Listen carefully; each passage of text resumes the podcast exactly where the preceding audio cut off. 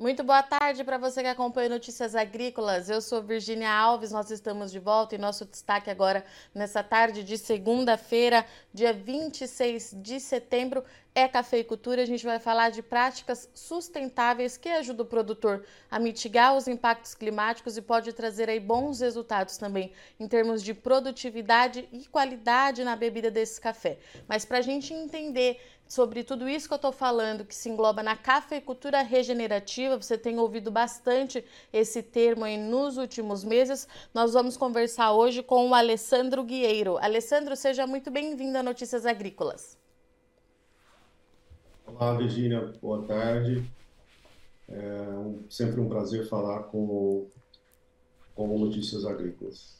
Vamos lá então, né? A gente tem ouvido falar bastante sobre cafeicultura regenerativa, tem alguns produtores apresentando é, alguns resultados bastante interessantes é, com essas boas práticas, mas vamos começar do, do início de fato, né? O que, que significa isso? Do que, que se trata a cafeicultura regenerativa, por favor?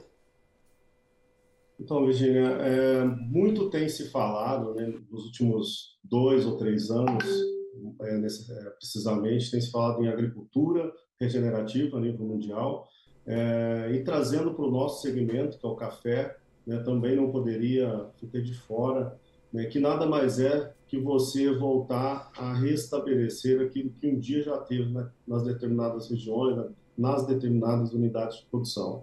É, em função né, de práticas extrativistas, de talvez eu gosto de falar de até práticas agronômicas desastrosas, a gente acabou perdendo as características, né, principalmente do ambiente solo.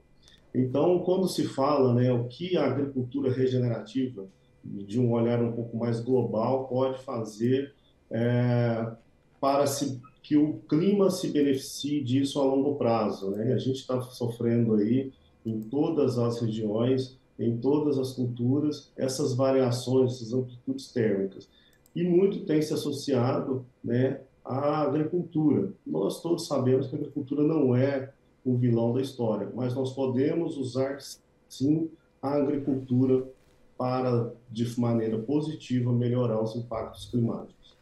Então, a agricultura regenerativa nada mais que é trazer a unidade de produção é, para o lado ecológico, né?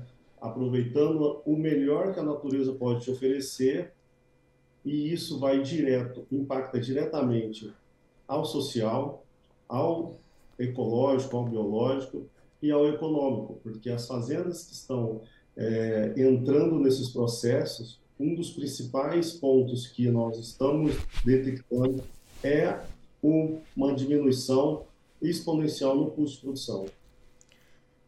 E quando a gente fala em diminuição de custo de produção, você consegue trazer uma média de quanto que cai, Alessandro? Ah, todo o processo de recuperação, que é o processo de regeneração que a gente tanto está trabalhando, né? Vamos regenerar, vamos voltar da vida, da estrutura para esse ambiente, é, é um processo de melhoria contínua.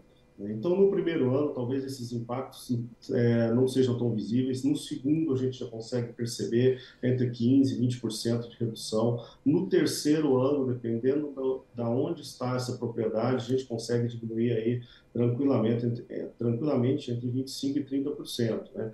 Às vezes as pessoas me perguntam, ah, mas na onde que realmente isso interfere no custo? Quando você trabalha o ambiente você começa a ter um, ambiente muito mais eficiente. Então, aqueles volumes muito grandes de fertilizante antes é, utilizados e antes tinha a necessidade de se colocar, com um ambiente eficiente você começa a não mais precisar dessa quantidade é, exagerada de fertilizante. Um outro ponto muito é, impactante é no ponto de vista fitossanitário. As plantas começam, de fato, a ficar menos doentes que é o que eu chamo que a gente, quando a gente tira o cafeeiro da quimioterapia induzida, né? Porque por que induzida? Porque nós é que provocamos aquilo. É, as plantas começam a se ter o seu o seu autocontrole. Ela começa ela mesma já a ter uma é, um autocontrole de doença, né? As pragas já começam a não a não ser tão agressivo como antes. O ambiente começa a ficar equilibrado. Então a gente faz uso de uma série de tecnologias ecológicas para que isso traga de fato uma redução da parte econômica. Claro que sempre, sempre levando em consideração a, as regras da natureza, nunca tentando passar na frente disso, estudando cada ambiente, as limitações, né, as limitações dos produtores. Não é todo produtor que consegue entrar de fato nessa linha ecológica de uma hora para outra, precisa de passar por uma mudança cultural, precisa de passar por uma mudança técnico-agronômica dentro das propriedades, até que se consiga de fato chegar a, a esses ganhos. Né? Então, resumidamente, seria a melhoria contínua do ambiente, você torna o ambiente mais eficiente, consequentemente, a gente consegue fazer as reduções sem interferir nas, na, na produção. Alessandro, era isso que eu ia te perguntar. Se a cafeicultura regenerativa, ela é para todos os produtores? Todo mundo consegue fazer? É, to, ela está aberta para todos os produtores, para todos os agricultores, porque é, você trabalha com aquilo que você tem disponível. Né? Tem regiões que têm um determinado benefício, né, que já é natural daquela região, outras não. É, pequeno, médio, grande produtor, é, todos podem se beneficiar dessas práticas. Né? O que precisa de ter? Uma assistência técnica capacitada, que saiba ter a sensibilidade de dar o próximo passo. O que a gente vem fazendo, e eu particularmente tento conscientizar o máximo de produtores, é que isso tudo não é uma poesia, não é um milagre. Tem muita tecnologia por trás e a gente tem que fazer bom uso dessas tecnologias.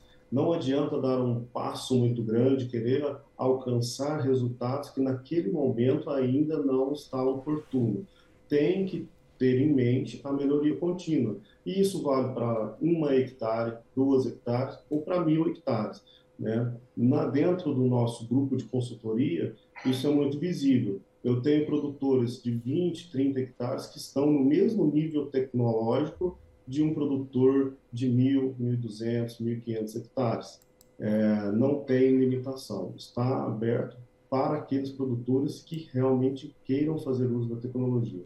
E Alessandro, qual que é o primeiro passo que o produtor é, toma é, para ter essa mudança e esse período de adaptação, né?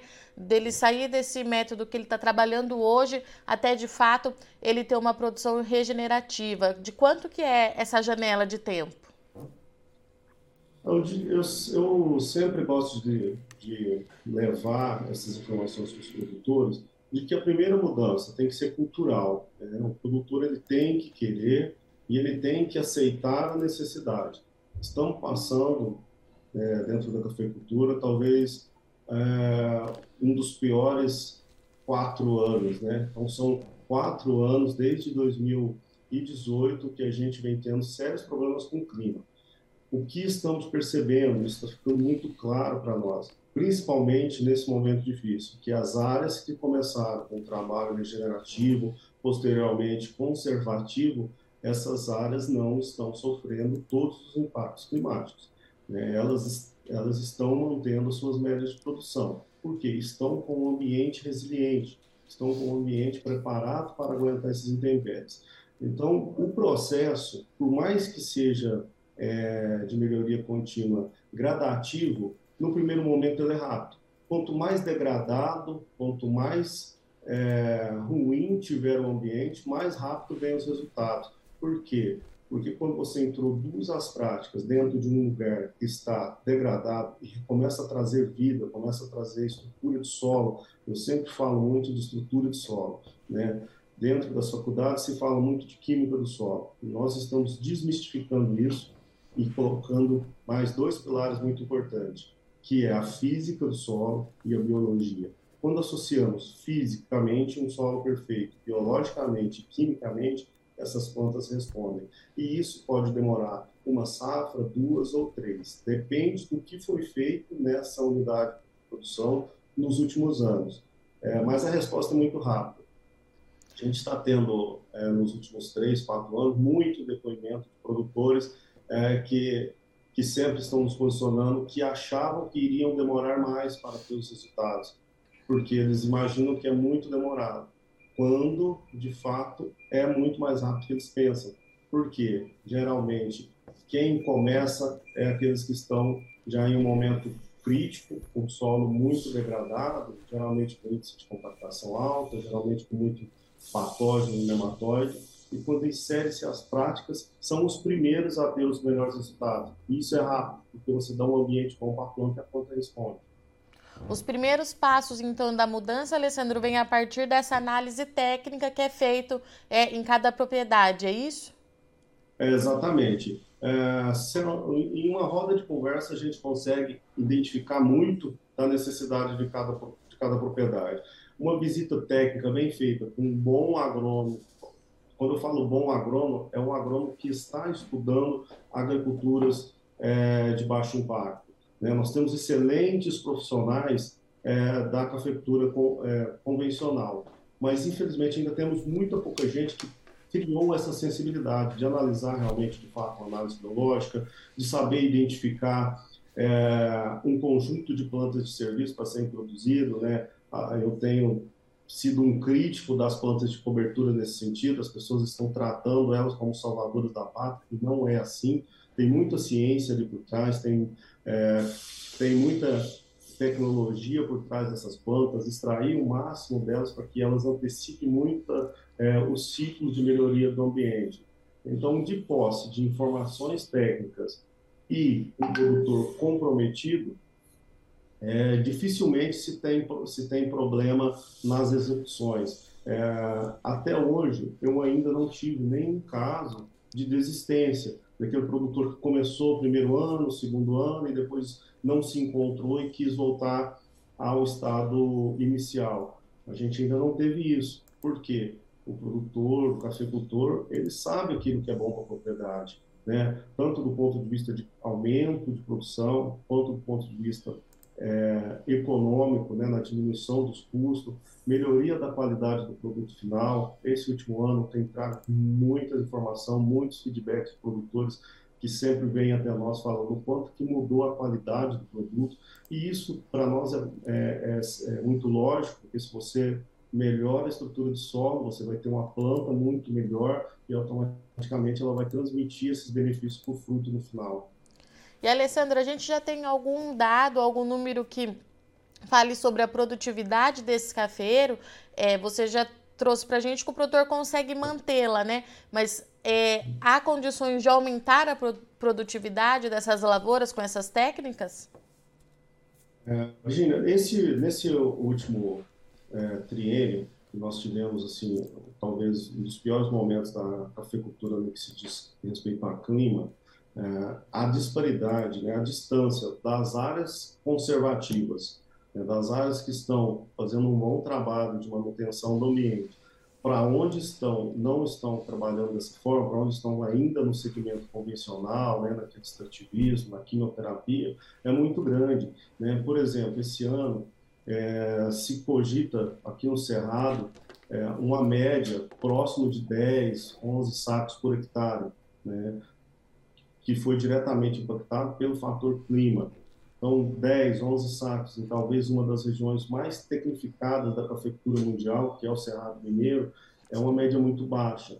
É, as propriedades que estão conservativas, a gente tem área de orgânico aqui no Cerrado, que esse ano que está ruim, ela está produzindo acima de 30 sacos por hectare.